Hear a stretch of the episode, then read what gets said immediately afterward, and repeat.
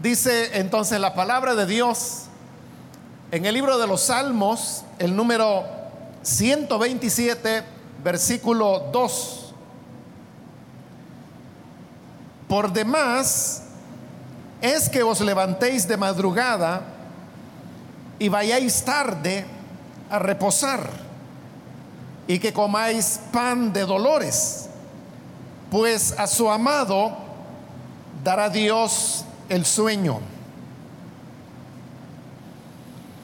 Amén. Solamente eso vamos a leer, hermanos. Pueden tomar sus asientos, por favor.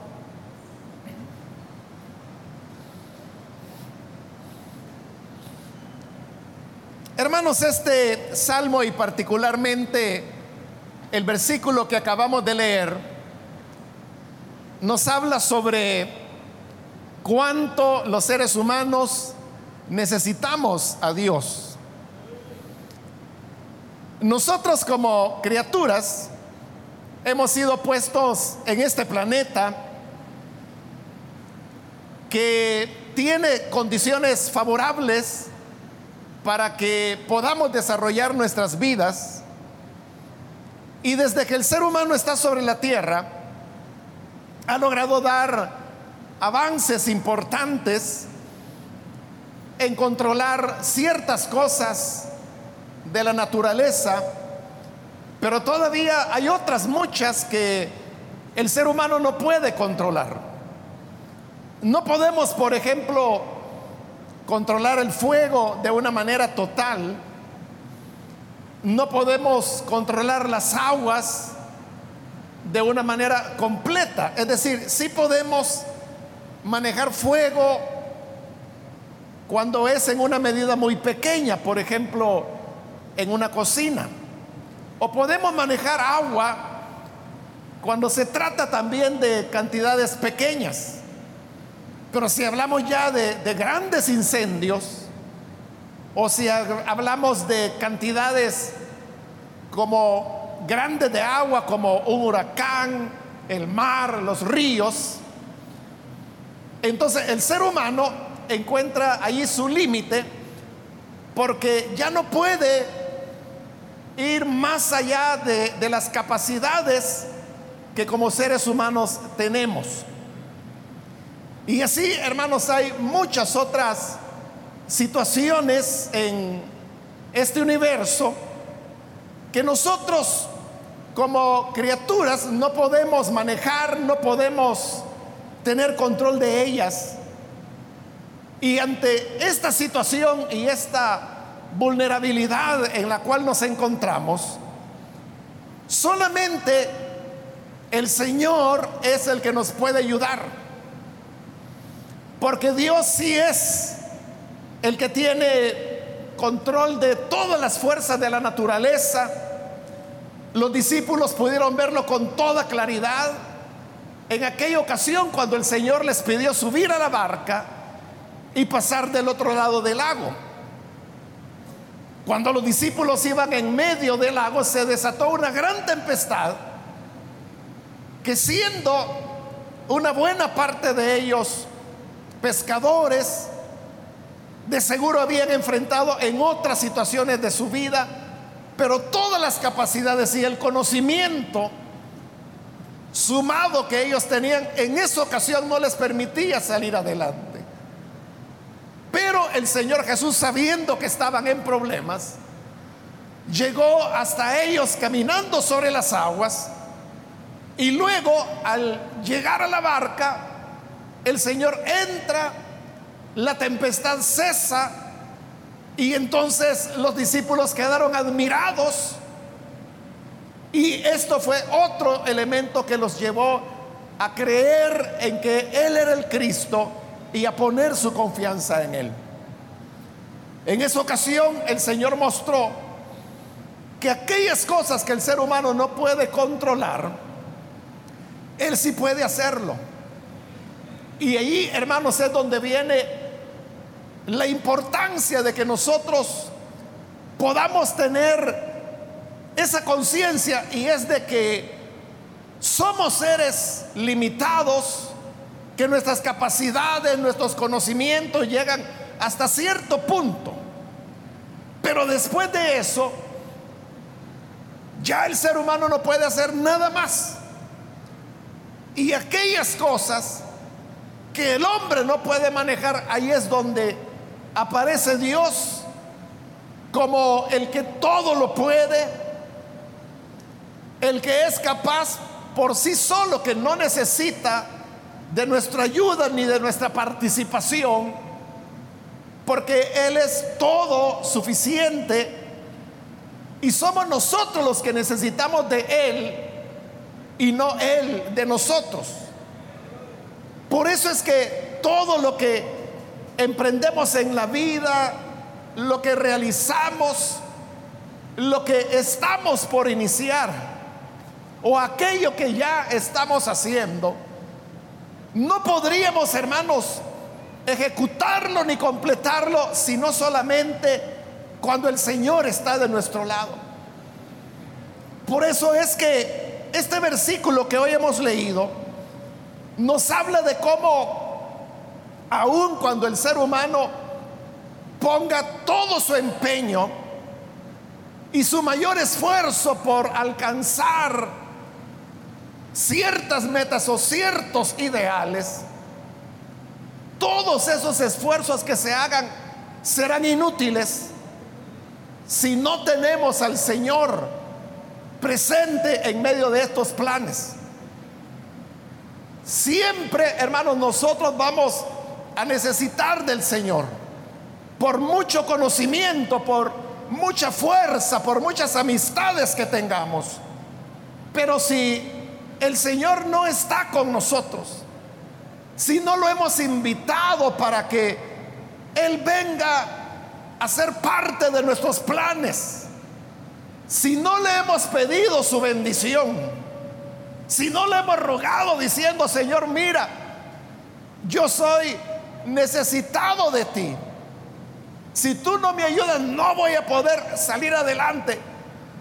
Cuando le invocamos de esa manera, cuando lo invitamos para que esté con nosotros, entonces es cuando las cosas podrían salir bien.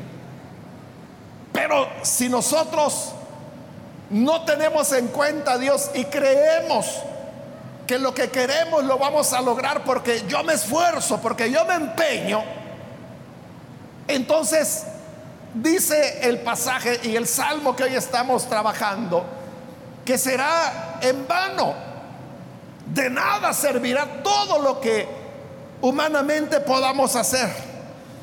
Vea ese versículo 2 que nos dice, por demás es que os levantéis de madrugada.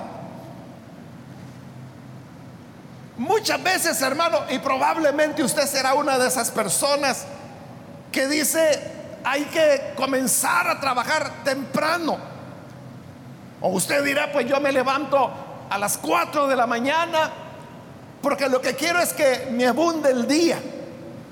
Y eso es lo que las personas buscan cuando madrugan, que el tiempo les pueda alcanzar para todo lo que desean hacer.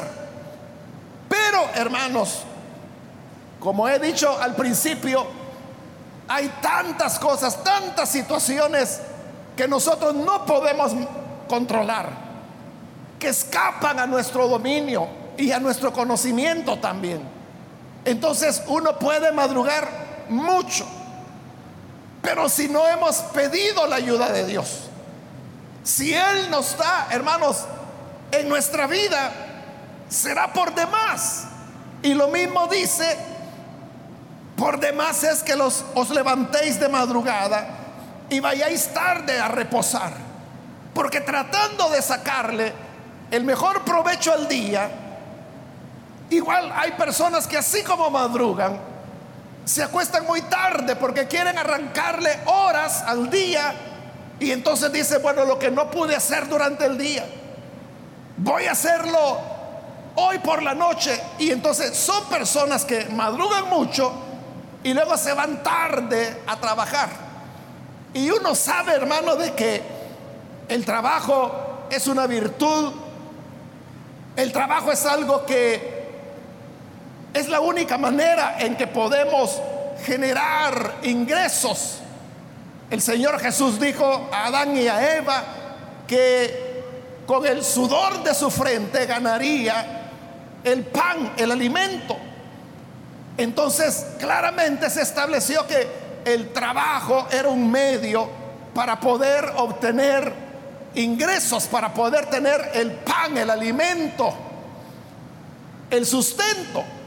Y obviamente el que más trabaja, mayores recursos tendrá. El que más esfuerza es el que será retribuido de mejor manera. Por eso es que en el libro de Proverbios, que es un libro en el cual varias veces se menciona el tema de la pereza, dice que aquel que no trabaja o que se queda viendo las nubes o que se recuesta para descansar un rato, son personas, dice, cuya necesidad vendrá como caminante. No se va a tardar la pobreza, la escasez para aquellos que no ponen el empeño suficiente. Entonces es correcto que si uno es una persona trabajadora, se levanta temprano para trabajar, se acuesta tarde porque todavía no ha terminado de hacer todo lo que debe hacer. Ese es el mecanismo de Dios. Y uno diría, bueno, el que dedica su vida de esta manera es una persona que va a salir adelante sin duda. Pero ahora este salmo nos está diciendo que es en vano que madruguemos o que vayamos tarde a reposar porque al fin y al cabo, hermano, lo que el ser humano va a recibir no depende de los esfuerzos limitados que nosotros como criaturas tenemos, sino que lo que verdaderamente importa es poder tener la bendición de Dios. Esa es la clave, que no estemos solos, sino que tener esa bendición de Dios. Pero, ¿qué determina que tengamos la bendición de Dios? ¿Cómo la podemos recibir? Como he dicho, hermanos, lo más importante en primer lugar es que nosotros reconozcamos que por nosotros mismos no podemos. Porque si una persona dice, no, no, mire, yo para eso estudié, por eso yo me voy a defender en la vida. O usted dice, no, si para eso yo trabajo, para eso madrugo, para eso me desvelo. Entonces la confianza la está poniendo en usted, en su esfuerzo, en su conocimiento, en su habilidad o en su experiencia. Y ese es un problema, porque eso lo puede conducir al orgullo. Porque el orgullo viene cuando usted precisamente se siente confiado en que puedo hacer esto, en que conozco aquello, en que he hecho esto, en que tengo tanto tiempo de experiencia. Entonces, ¿qué sucede? Que cuando el hombre o la mujer se vuelven orgullosos, usted sabe lo que la Biblia dice en relación al orgullo. Dice la palabra de Dios que a los soberbios el Señor los ve de lejos. Pero el, el, que es humilde, a ese el Señor exalta. Esto, hermanos, es un principio universal en la vida. Siempre es así. Que si nosotros somos humildes, reconocemos nuestras limitaciones, reconocemos nuestra debilidad, nuestra imperfección, ahí es donde Dios se siente agradado y dice, bueno, este pobre o esta pobre no tiene nada, solo está dependiendo de mí. Entonces, como lo dice la escritura, al corazón contrito, humillado, Dios no lo desecha. El problema es cuando nosotros queremos sentirnos autosuficientes o creemos que podemos controlar las cosas. Yo de esta, yo sé cómo voy a salir, pero ese es el mejor camino al desastre. Por eso es que dice la Biblia que es por demás que nos levantemos de madrugada o que vayamos tarde a reposar. Y luego añade, y que comáis pan de dolores. ¿A qué se refiere el Salmo ahí cuando dice pan de dolores? Bueno, aunque quizás no tenemos todos una claridad, pero más o menos, hermanos, nos da la idea. El pan de dolores es aquel que se obtuvo a través de mucho sacrificio, de mucho esfuerzo. Por eso mire, las personas a las cuales les cuesta más obtener el alimento o aquellas personas que en su vida han tenido temporadas donde pasaron verdadera necesidad, son las personas que mejor aprecian el alimento. Y en cambio aquellas personas que porque siempre tuvieron lo, lo necesario, Quizás no porque fueran ricos, pero porque su familia, sus padres, se esforzaron para que tuvieran lo necesario en la mesa. Cuando algo no les gusta o no les agrada, entonces lo que hacen es rechazarlo y dicen, no, mire, lo mismo otra vez ya me aburrió. O tal vez comienzan a comer de un plato, pero resulta que quizás no les gusta mucho ¿Y qué es lo que hacen? Lo van a tirar. Y lo tiran al basurero. Y cuando otra persona que sí ha pasado situaciones difíciles ve eso, son esas personas que dicen lo que usted ya ha oído en más de alguna ocasión, que dice, mira, la comida es sagrada, la, comida no se vota, eso que estás votando. Hay otras personas que ¿Cómo quisieran tenerlo? ¿Cómo quisieran de que esa tortilla que vas a tirar se la dieras a ellos, aunque sea dura? Pero ellos la apreciarían. Hermanos, y sabemos que eso es verdad. Entonces, la bendición de Dios, hermanos, es la que hace que nosotros valoremos la comida. Pero cuando esa comida, vuelvo a repetir, cuesta mucho, quiere mucho esfuerzo, a eso es a lo que el Salmo llama el pan de dolores.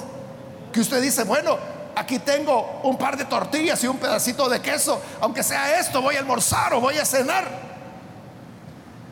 Pero obtener ese alimento, hermano, le ha representado a usted esfuerzo.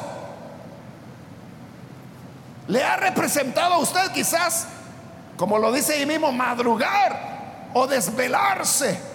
Entonces es un pan que usted lo tuvo con sacrificio, con dolor. Por eso es que le llama pan de dolores. Y hay muchas personas, hermanos, que esa es su comida diaria. Todos los días es pan de dolores. A veces porque tienen que limitarse. Hay muchos salvadoreños y salvadoreña que, por ejemplo, vive en los Estados Unidos y allá, hermano, ellos están tratando de enviar a su familia aquí la mayor cantidad que se pueda. Y por eso es que ellos allá, hermano, se esfuerzan por consumir lo menos posible, por ahorrar. No cree usted que ellos andan allá, hermanos, en las playas o que andan en los parques de diversiones o lugares así. Ellos lo que están tratando de hacer es, si es posible, tomar una de esas eh, sopas medio preparadas que ya venden, pues eso es lo que van a comer, es el pan de dolores de ellos. ¿Pero por qué? Porque tienen que enviar dinero acá. Porque hay una persona enferma, porque tienen que salir de una deuda, porque el niño tiene que ir a estudiar, en fin, diferentes necesidades. Entonces, ese pan de dolores es como el sacrificio máximo que las personas hacen, porque usted sabe que sin alimento nosotros no podemos vivir. Uno puede prescindir, hermanos, de tener vehículo, porque si usted tiene o no tiene vehículo, no se va a morir por eso.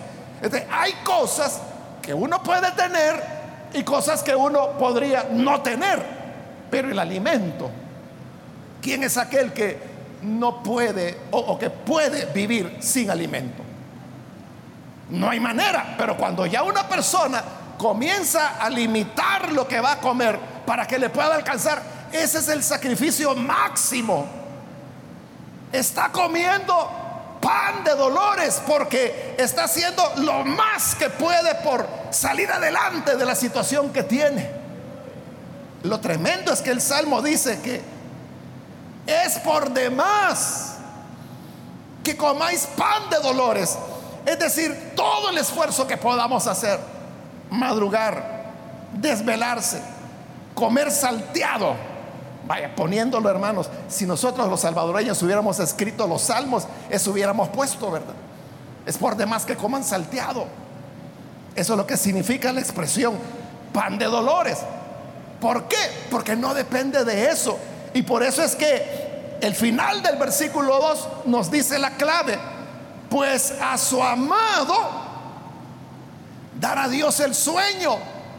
¿Qué quiere decir esto? Que aquellos a quienes Dios ama, les va a dar el descanso. Entonces note, no es entonces el que se malmata trabajando. No es el que madruga, no es el que se desvela, no es el que come salteado con tal de ahorrar, sino que dice el Salmo, es aquel a quien el Señor quiere darle el reposo. A su amado dará Dios el sueño, es decir, es la bendición de Dios la que establece la diferencia. Con esto, hermano, yo no quiero decirle, no, no lo vaya a interpretar mal, ¿verdad? No quiero decirle de que entonces levántese a las 11 de la mañana, ¿verdad? Y acuéstese a las 5 de la tarde. O, o sea, no estoy diciendo que hay que volverse un aragán o un perezoso. Pero lo que sí estoy diciendo es que lo verdaderamente determinante es contar con la bendición de Dios. Cuando tenemos la bendición de Dios, siempre habrá que trabajar, siempre habrá que esforzarse. Probablemente tenga temporadas en su vida en que tenga que madrugar. Quizá el trabajo que usted ahora tiene, tiene que entrar muy temprano. Y usted sabe cómo está el tráfico en nuestras ciudades. Entonces, ¿qué hacen las personas? Que se levantan muy temprano hay niños que entran a estudiar a las 7 de la mañana y algunos tienen que caminar largas distancias, a veces una hora de camino para llegar, entonces tienen que levantarse antes aún. Pero esto no va a durar toda la vida. Eso será un momento, una situación que vamos a atravesar. Pero un día terminará. Lo importante es de que vivamos una u otra situación es la bendición de Dios la que necesitamos. Es la bendición de Dios la que va a determinar que salgamos adelante o no. O como lo dice el versículo 1, que yo no lo cité, pero es muy conocido cuando dice, si el Señor no edifica la casa, en vano trabajan los que la edifican. Uno hermano puede hacer lo más que pueda por construir una casa. Usted le pone empeño, se va a comer pan de dolores o comer salteado, como decimos en salvadoreño. Pero todo, todo será en vano si no tenemos la bendición del Señor. Entonces, lo primero, hermanos, que debe estar en nuestros planes es el Señor. Es tener su presencia. Por eso siempre que usted vaya a emprender algo, primero tiene que ser el Señor. Primero tiene que ser invocar su nombre. Y si a usted se le olvidó y ya lo emprendió y ya va a medio camino, nunca es tarde para decirle, mira Señor, yo sin ti no podré salir adelante. Porque yo no soy nada. Soy una criatura. Una criatura que me puedo enfermar, una criatura que puede tener un accidente, una criatura que puede afrontar situaciones que no puede controlar. Pero si tú vas conmigo, tú me ayudarás a salir adelante. Ese es el punto, hermano, tan sencillo, ¿verdad? Pero que a veces, siendo tan sencillo, se nos olvida hacerlo. Es el mismo consejo que Santiago da en su carta cuando dice que nosotros no debemos hacer planes como por ejemplo, mañana vamos a ir a tal ciudad, vamos a comprar y luego iremos a tal otra ciudad y ahí vamos a vender y vamos a ganar. Cuando, dice Santiago, ustedes ni saben qué va a pasar el día de mañana. Usted es el que está diciendo, mañana voy a ir a la frontera a traer producto. Eso dice usted, pero usted no sabe qué va a pasar mañana. Más bien, dice Santiago, deberían decir, si el Señor quiere, si el Señor quiere, si el Señor nos da vida,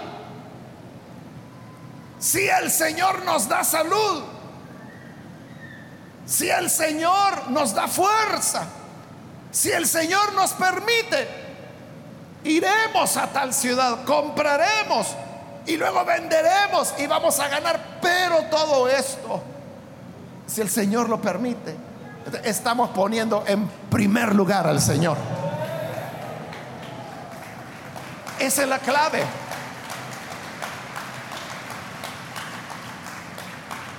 Si ponemos al Señor en primer lugar, entonces va a ocurrir lo que dice el Salmo, que el Señor a su amado le va a dar descanso.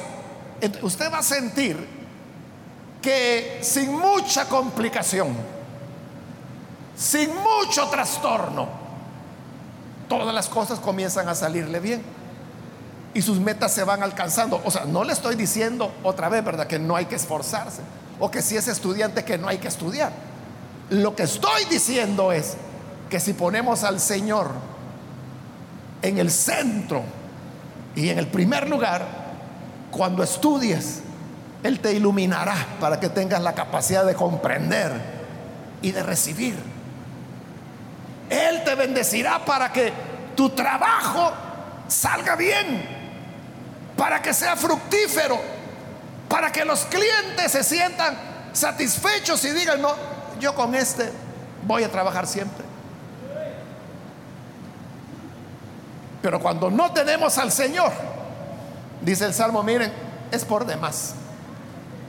Tú puedes madrugar, pero será por demás. Puedes irte tarde a dormir, pero eso es por demás. Puedes comer pan de dolores, pero es por demás, o sea, no vas a llegar lejos. Porque con todo lo que el ser humano pueda hacer dentro de sus posibilidades, como le digo, sin la gracia de Dios, no saldremos adelante. Entonces, todo debemos ponerlos en las manos del Señor y no solo, hermanos, como una palabra que repetimos, porque uno puede decir, primero Dios, que Dios nos ayude, pero uno lo puede decir, hermano, como algo que ya lo dice por costumbre, ya sin pensar en eso. Lo decimos hasta automáticamente. Pero yo de lo que estoy hablando es de poner de verdad nuestra confianza en Él. De decir, yo voy a descansar en el Señor. Yo veo que esto está difícil, yo me voy a esforzar. Pero bien, que sea el Señor el que determine si es su voluntad, con su gracia yo lo voy a alcanzar. Y si no es su voluntad, pues entonces el creyente descansa. Porque entonces el creyente sabe que no depende tanto de él, sino que depende de la bendición que el Señor quiera dar. Uno puede hacer, hermanos, como dice la gente, ¿verdad? Micos y pericos pero eso no va a traer la salida o no va a resolver las situaciones que estemos atravesando. Pero cuando nuestra confianza está en el Señor, como decimos también popularmente, ¿verdad? Sin despeinarse, tranquilo, tranquila, usted va a ver que sus asuntos van prosperando, que van saliendo adelante, que todo va marchando y la gente le va a decir, bueno, mire, ¿y usted cómo hace? ¿Y a usted quién le ayuda? ¿Cómo hace para que le alcance el tiempo? Yo veo que usted abre a las 8 de la mañana y a las 4 ya está cerrando. Y sale adelante. Y yo que abro a las 5 y cierro a las 9 de la noche, no veo las mías por ningún lado. Entonces usted le puede decir, es que es en balde. Por mucho que madrugues, por mucho que te desveles, no vas a salir adelante si no tienes al Señor en tu vida. Él tiene que ser el centro de nuestra vida y dependiendo de Él, todo cuanto emprendamos, el Señor en su misericordia lo aumentará con su bendición. Amén, que así sea, hermanos. Que el Señor nos ayude. Vamos a cerrar nuestros ojos y vamos a orar al Señor, pero antes de hacer la oración, yo quiero invitar a las personas que todavía no han recibido al Señor Jesús como su Salvador. Pero hoy usted ha escuchado la palabra. Y al escucharla, yo creo que es, es sencillo, ¿verdad? Está claro que es la bendición del Señor la que determina que las cosas caminen y su ausencia es la que hace que todo esfuerzo humano se vuelva inútil, en balde que te esfuerces tanto si Dios no está contigo. De ahí la importancia de tener al Señor. Y por eso yo quiero invitar, si hay personas que hoy necesitan recibir al Señor Jesús en su vida, si usted necesita al Señor en su vida, reconoce que así es, yo le invito para que usted pueda recibirlo hoy, ahí en el lugar donde está. Póngase en pie si usted desea recibir al Señor. Y nosotros vamos a orar por usted. Solo póngase en pie. Y vamos a orar. ¿Hay alguna persona que necesita venir al Hijo de Dios? Póngase en pie. En realidad todos necesitamos de Él. Todos necesitamos del Señor. Pero no todos lo reconocen. Si usted lo reconoce, ahí es cuando el Señor se convierte en el centro de su vida.